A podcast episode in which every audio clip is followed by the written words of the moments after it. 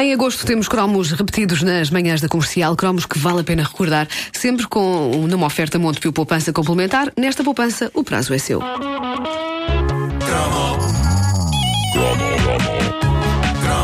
O que está a ouvir é uma repetição. É uma repetição. Se houver referência a coisas que já aconteceram, não é estupidez. É uma repetição. É porque se trata de uma repetição. É uma repetição.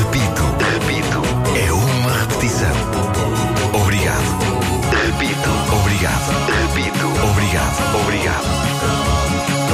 Fazer esta rubrica implica que boa parte das memórias nela contidas sejam analisadas de um ponto de vista urbano e, como tal, haverá certamente coisas que me escapam e que eh, são capazes de falar ao coração das pessoas que cresceram num ambiente mais rural. Acontece que a rede de ouvintes da caderneta de cromos 30 mil e tal. 30 mil. Uh, é, é, feita de. Essa, essa rede é feita de pessoas que vêm dos mais diversos sítios, todas elas usando a página oficial da caderneta no Facebook para contar as suas próprias experiências. E um dos melhores relatos de sempre vem de um ouvinte nosso chamado Nuno Craveiro. Ele diz, e passo a ler: Sou um rapaz do campo e essa vivência mais rural levou a que convivesse com formas diferentes, algumas bastante rudes, de ocupar o muito tempo livre que passava a brincar na rua com os meus amigos. Ora bem, a descrição que o Nuno Craveiro faz é monumental. E das duas, uma. Ou, ou, ou mais ouvintes poderão confirmar se as, as, suas respectivas infâncias rurais foram também assim, ou se o Craveiro e os seus amigos eram um gangue de psicopatas. psicopatas campestres.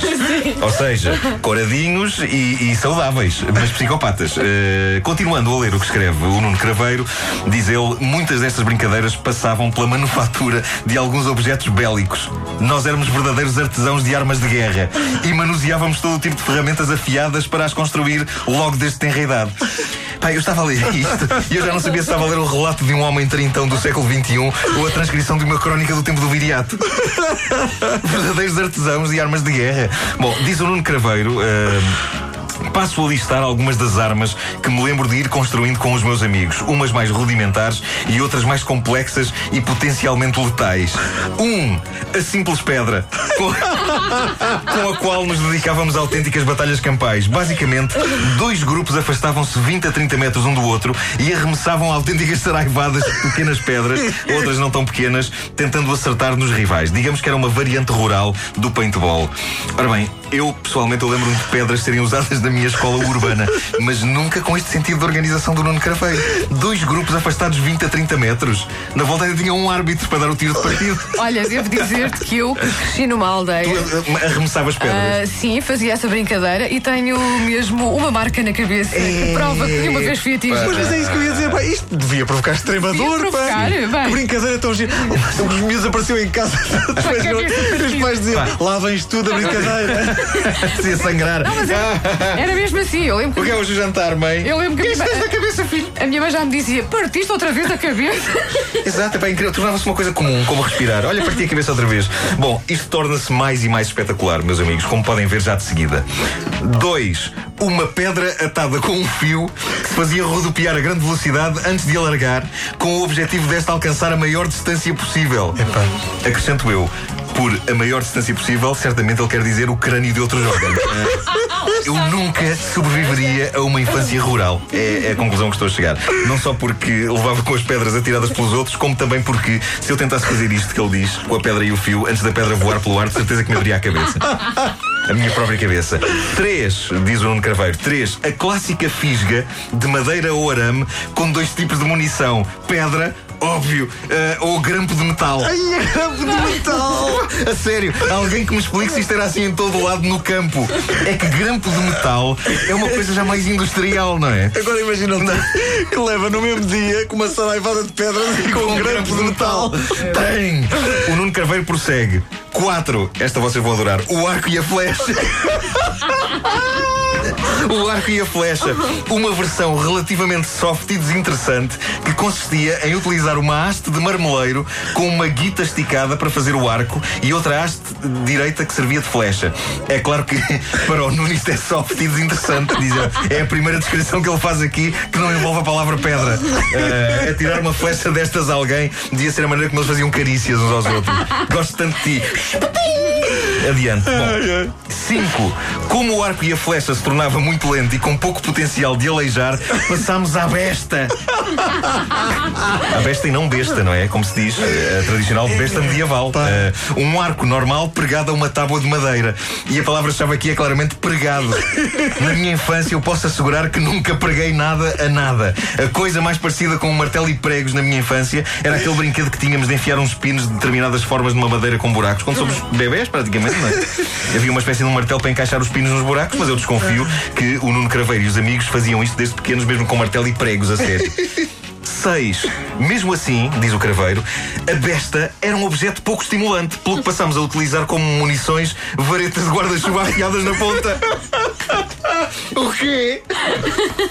Ele diz, ele diz, tornou-se numa arma rápida, prática, capaz de cravar a seta em qualquer árvore ou, atenção agora, porta de madeira. Quantas pessoas na terra do Nuno Craveiro, que eu não sei qual é que ele não diz, quantas pessoas não abriram portas no momento errado? As últimas palavras dessas pessoas antes de serem levadas para o hospital foram: Isto é uma vareta de guarda-chuva afiada na ponta.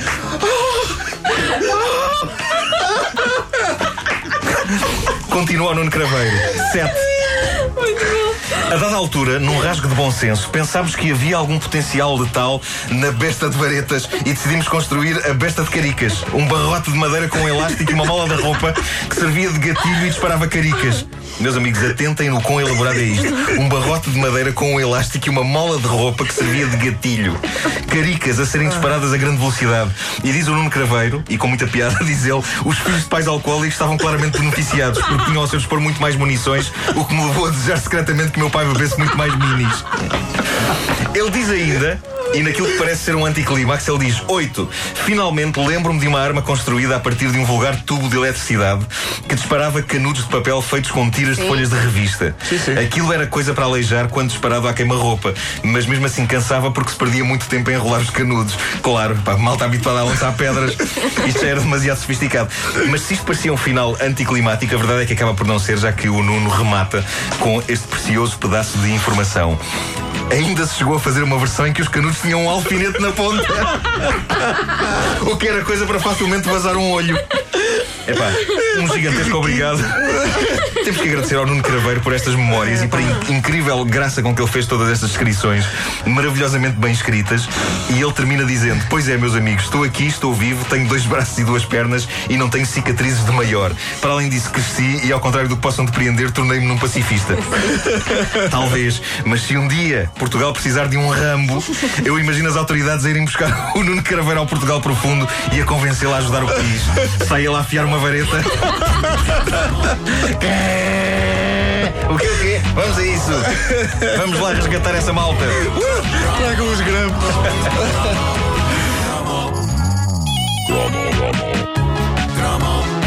Está a ouvir é uma repetição. É uma repetição. Se houver referência a coisas que já aconteceram, não é estupidez. É uma repetição. É porque se trata de uma repetição. É uma repetição. Repito, repito. É uma repetição.